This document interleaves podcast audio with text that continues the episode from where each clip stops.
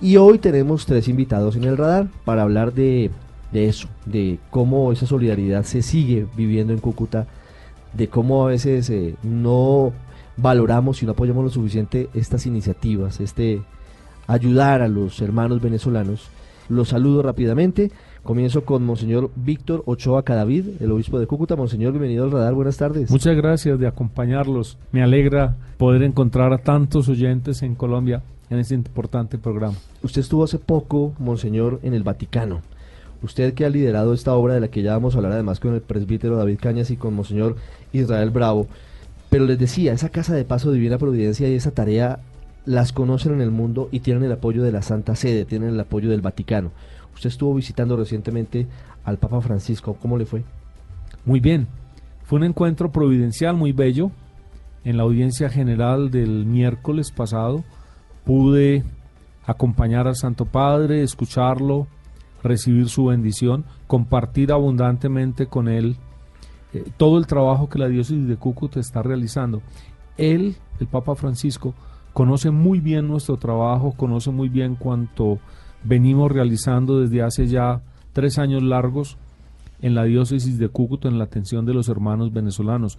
¿Qué dijo el Papa? ¿Cómo, ¿Cómo ve el Papa Francisco lo que está pasando en Venezuela? ¿Y cómo ve esta obra que ustedes están adelantando? Él la conocía de tiempo atrás, pero usted le lleva novedades. ¿Qué le dijo el Papa sobre todo esto? Me dijo, Ochoa, me trata por apellido. Ochoa, hay que seguir, sigue trabajando, sigue apoyando a estas personas, cuenta con nuestro apoyo y nuestra ayuda.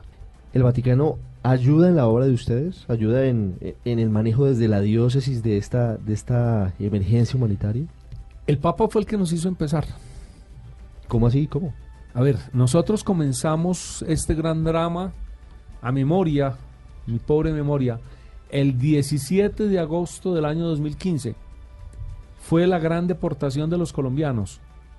Eh, el presidente de Venezuela nos regaló 6 mil personas en una noche que llegaron a Cúcuta y fueron puestos en albergues distintos de la ciudad. La diócesis de Cúcuta comenzó inmediatamente. Apenas yo supe de esto, sabíamos de uno o dos días anteriores que en el centro de migraciones, la diócesis de Cúcuta tiene un centro de migraciones desde hace 40 años, fue creado por el cardenal Pedro Rubiano. Y yo determiné que los diáconos nueve fueran a atender inmediatamente esa situación, con nueve sacerdotes, un diácono, determiné que fueran allí a trabajar. Comenzamos desde un principio, vimos que no habían alimentos, comenzamos a, a cocinar y a darles algo de comida. ¿Y qué cocinaron? ¿De dónde empiezan a conseguir los alimentos? No, la diócesis de Cúcuta tiene un banco de alimentos. En Colombia hay un don de Dios que son los bancos de alimentos, que están en las distintas diócesis del país. Tenemos un número grande de bancos de alimentos. Y Cúcuta, gracias a Dios, tenía un banco de alimentos de la diócesis. Sacamos alimentos, hicimos una sopa se consiguió un poco de pollo, alas de pollo, y se puso en una olla a cocinar, eh, platos de icopor y darles comidita. Este fenómeno creció hasta tener 32 mil personas. Padre David, ¿cómo, cómo es esa, esa tarea y cómo llegan a lo que hoy está desarrollándose? En la parroquia Santa Marta hay una experiencia los días martes donde las personas van a una jornada de, de oración. Y allá llegaban muchas personas al momento de la confesión, pues decía, Padre, yo soy venezolano, yo vengo buscando una oportunidad de trabajo, vengo buscando comida o vengo buscando medicina. Y uno le preguntaba, ¿y usted por qué no se viene? ¿Por qué no viene acá? No, porque yo allá pago 20 mil bolívares. 20 mil bolívares en ese momento eran 10 mil pesos, 3 dólares. Entonces en Venezuela no se paga agua, no se paga luz. No se paga teléfono. No se paga teléfono, no se paga nada. Entonces una forma... Todo, todo subsidiado. Todo subsidiado, solamente la gente medio paga el arriendo. Entonces debido a eso, pues nosotros decidimos irnos hacia la frontera porque era una forma de ayudar al hermano venezolano. Y llegamos con la ollita a hacer un plato de una sopa de mute. Cuando nosotros terminamos de, del servicio de dar la comida a la gente que pudimos, porque nos quedaron mucho por fuera, una familia dice, denme la olla. Y nosotros pensamos que era para darla.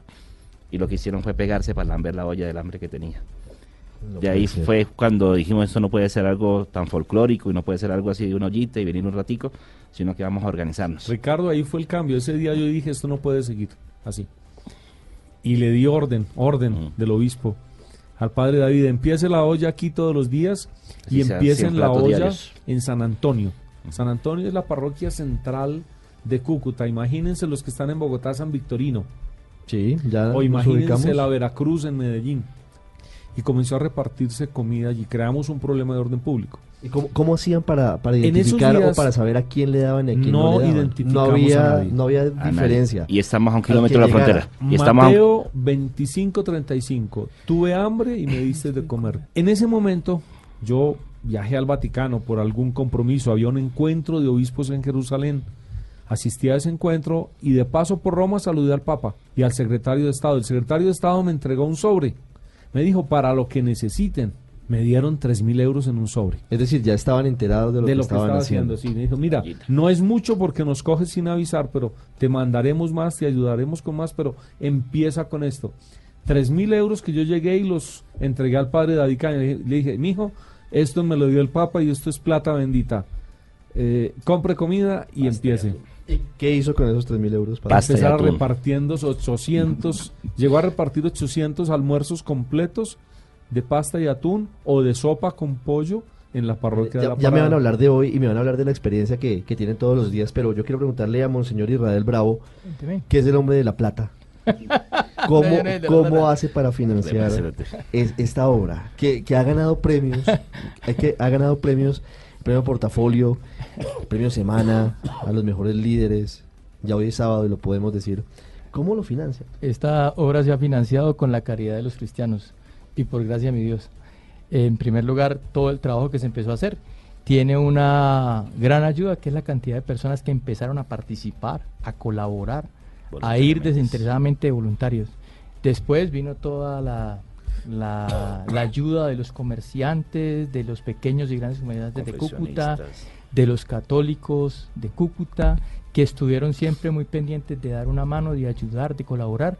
Y pues bueno, después han venido las grandes ayudas de Caritas, de las organizaciones nacionales e internacionales que se han ido vinculando de una u otra manera, pero realmente el soporte de esta obra es la gente de Cúcuta, los fieles de Cúcuta, que logran a través del voluntariado, más o menos en, en promedio son 100 personas diarias que ayudan 120 en, cada día. en la casa a distribuir los alimentos, a picarlos, a organizar, a que esos O sea, son 3.000 ci- personas... 120 personas que se encargan de cocinar, de preparar los alimentos. de ponerle todo, orden de a la gente orden, que va. ¿Y de- quiénes son? ¿Son voluntarios? Son todos sí. de grupos apostólicos, de las parroquias. Empresas. Movimientos Esas son las, manos que hacen que la obra realmente se sostenga y se no mantenga. cobran un peso. Esos son los Ese, grandes ese tema es bien líderes. interesante. Esos son los grandes líderes, esos son los grandes héroes de esta tarea. ¿Dan todas las comidas? Damos desayunos y almuerzos. Desayunos y almuerzos. Sí, porque venezolano se retorna, se Pero devuelve. Hay varias partes. el- La Casa de Paso Divina Providencia, pero también hay obras Hay en Otros iglesias. comedores. Hay otros comedores Comedores. en el territorio diocesano. ¿Cómo funciona ese Ocho. sistema? Son ocho parroquias, nueve realmente, porque hay una que tiene dos sectores grandes. En cada parroquia tenemos también un comedor con voluntarios que ayudan a organizar las personas, que ayudan a preparar los alimentos, que ayudan a cocinar los alimentos. No es fácil. Cuando hablamos de repartir almuerzo a 3.600 personas en San Pedro de la Parada, hay que hacer ocho bultos de arroz.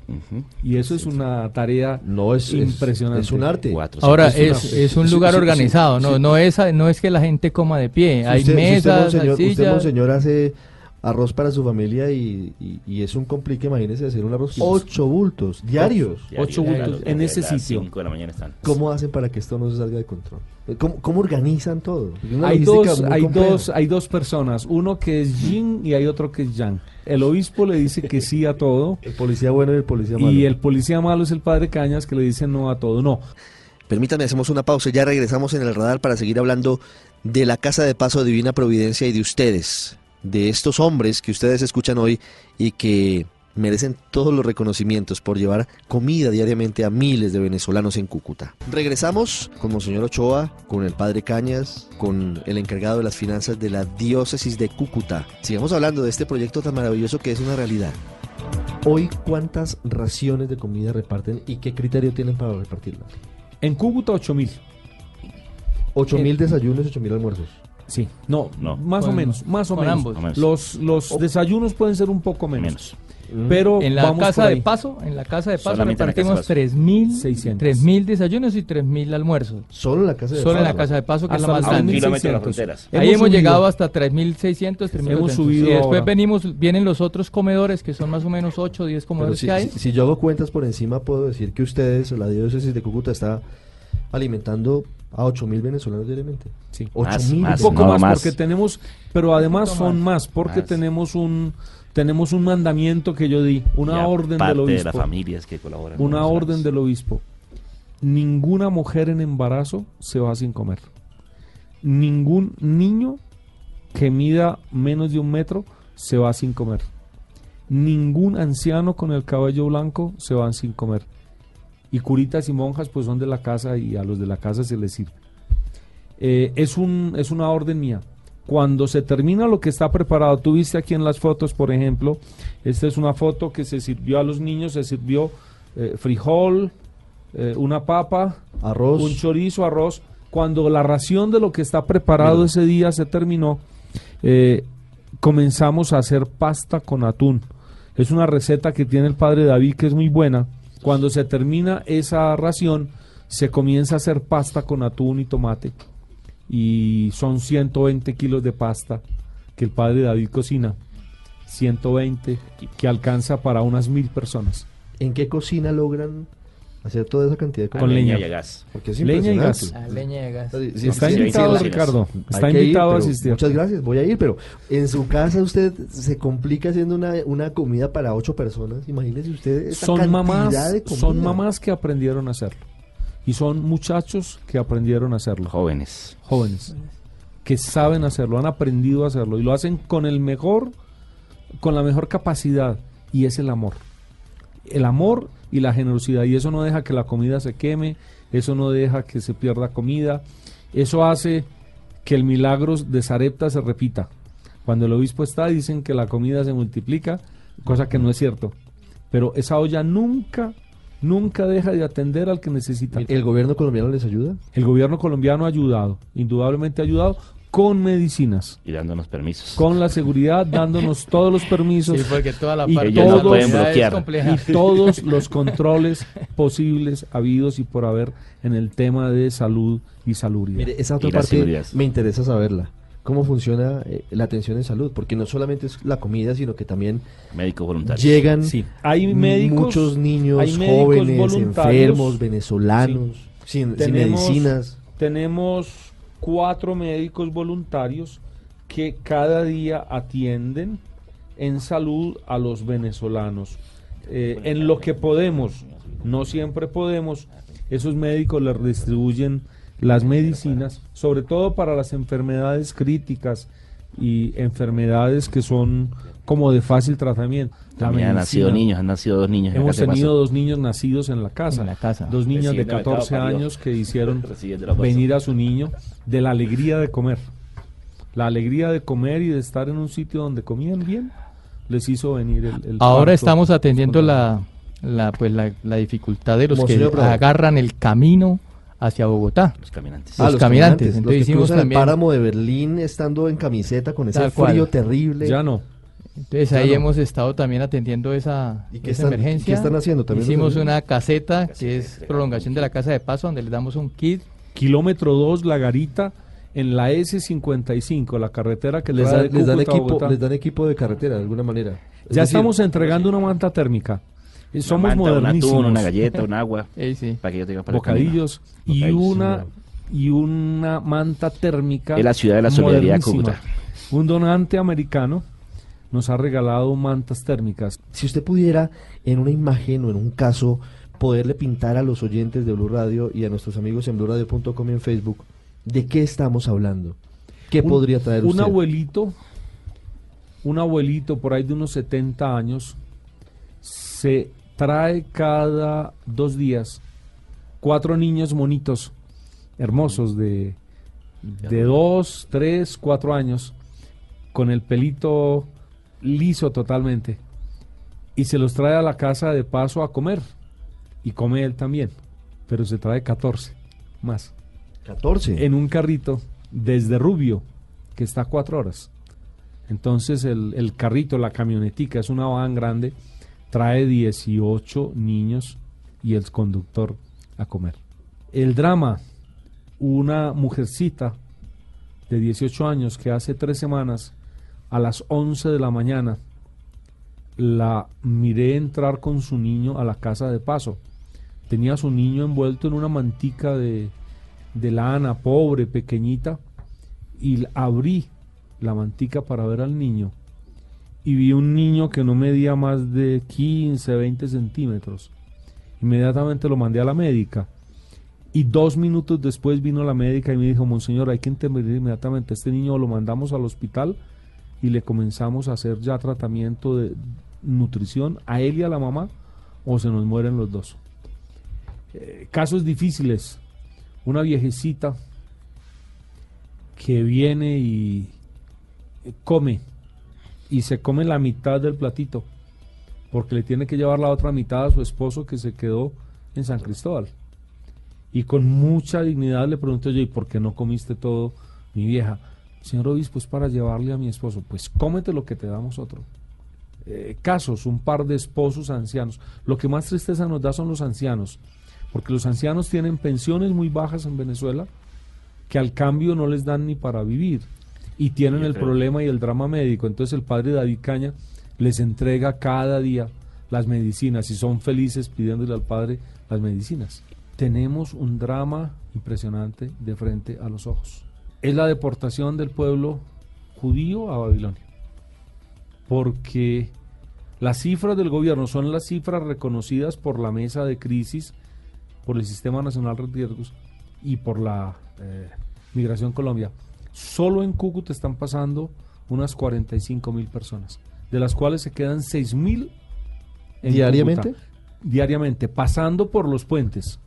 Oficialmente. No, por las, ni sin contar las trochas. no por las trochas. trochas que son cada día, metros cada día Migración Colombia está contando 2.600 hombres y mujeres en Túqueres. Saliendo de Saliendo hacia Ecuador. Descontemos esos 2.600 que caminan diariamente. El padre David Cañas reparte diariamente 800 kits de alimentos en la garita. Tenemos distribución por parte de la Cruz Roja. Tenemos distribución por parte de la Iglesia de Jesucristo de los santos de los últimos días, los mormones. Y tenemos hermanos cristianos también. Yo creo que en esto, y laicos, en esto tenemos también que decir que Colombia es un país que sigue a Jesucristo no es solo la iglesia católica. Hay hermanos, hay iglesias protestantes, confesiones eh, que nosotros católicos llamamos protestantes, ellos se hacen llamar cristianos, pero son hermanos en la fe que creen en Jesús que también están ayudando y sirviendo a estos hermanos. Muy pronto Blue Radio va a estar en el centro y en la Casa de Paso, así que allí nos veremos. Y en el centro de migraciones, porque tenemos también un centro donde les damos donde les damos para dormir, donde les damos alimento, donde les damos eh, cosas para que puedan ya que, ellos Ya que nos están invitando, lo aceptamos. Pero yo para terminar quiero primero agradecerles y felicitarlos porque se merecen todos los premios que les puedan dar. Es eh, la forma más noble de, ser solidarios y de ser realmente humanos. Pero si hasta ahora hay alguien que, que quiere ayudar, que seguramente Facebook. ha podido conmoverse como, como lo hemos hecho todos en esta charla, ¿cómo podría hacerlo? ¿Ustedes reciben ayuda de la gente? Hay una página en Facebook, hay una página en Facebook que se llama Casa de Paso y una Providencia. Ahí están todas las imágenes de lo que pasa todas las mañanas en la Casa de Paso. Y ahí están las cuentas donde pueden cocinar. Hay una cuenta en Colombia donde dice ayuda hermano venezolano y en esa cuenta pues se deposita ahí y nosotros ahí adquirimos y compramos la avena, compramos los panes, compramos lo que necesitamos. Para Casa de Paso, Divina Providencia. También en la página de internet de la, diócesis de Cúcuta, allí también encuentran en el portal en la primera página encuentran Casa de Paso la Divina Providencia y encuentran los datos. O llaman a Diócesis de Cúcuta, que mm. también. Hay muchos canales para ayudar. premio Portafolio, Premio Semana Los Mejores Líderes. Se merecen, repito eso y mucho más. Monseñor Ochoa, gracias por habernos contado su historia. Gracias a ti, Ricardo. Tenemos que agradecerle a muchas personas de Cúcuta. El premio no es ni para el padre David Caña, ni para Monseñor Israel, ni para el obispo de Cúcuta. El premio es para 500 hombres y mujeres. Confesionistas, de calzado, empresarios. De movimientos, para empresarios una sola empresa, Coagronorte, y me disculpan que diga el nombre, nos regala todo el arroz. Es una cooperativa, por eso me atreví a decir el nombre. No porque es una empresa ni un negocio, es una cooperativa. Nos regala todo el arroz. Ni más ni menos. proveedores, proveedores de Cúcuta, de los grandes mercados, sacrifican ganancias para darnos papa, arroz, cebolla, Que son pan, 4.000 panes diarios. atún. Se reparten 3.000, 3.600 panes cada día, mil- de 120 gramos 1.600 con panes. queso y con avena y leche para los niños. Padre David, gracias. Felicitaciones. Dios los bendiga a todos. Monseñor abundantemente. Israel Bravo, muchas gracias por habernos Gracias a acompañado. ustedes por escucharnos y por apoyar la obra. Ricardo, en Colombia hay solidaridad todavía, no somos los únicos. La Iglesia Católica en la diócesis de Riohacha, en la diócesis de Tibú, en la diócesis de Nueva. Pamplona, en la diócesis de Arauca, en, la, en el vicariato de Vichada y en el vicariato también de Puerto Inírida están atendiendo a los venezolanos en la frontera. Pero muchas de las diócesis de Colombia, Bogotá, Cali, Barranquilla, Bucaramanga y muchas otras, eh, todas las que van hacia el sur, Popayán, están atendiendo a los hermanos venezolanos. Mucha solidaridad, muchas gracias, Monseñor. Muchas gracias, que Dios los bendiga.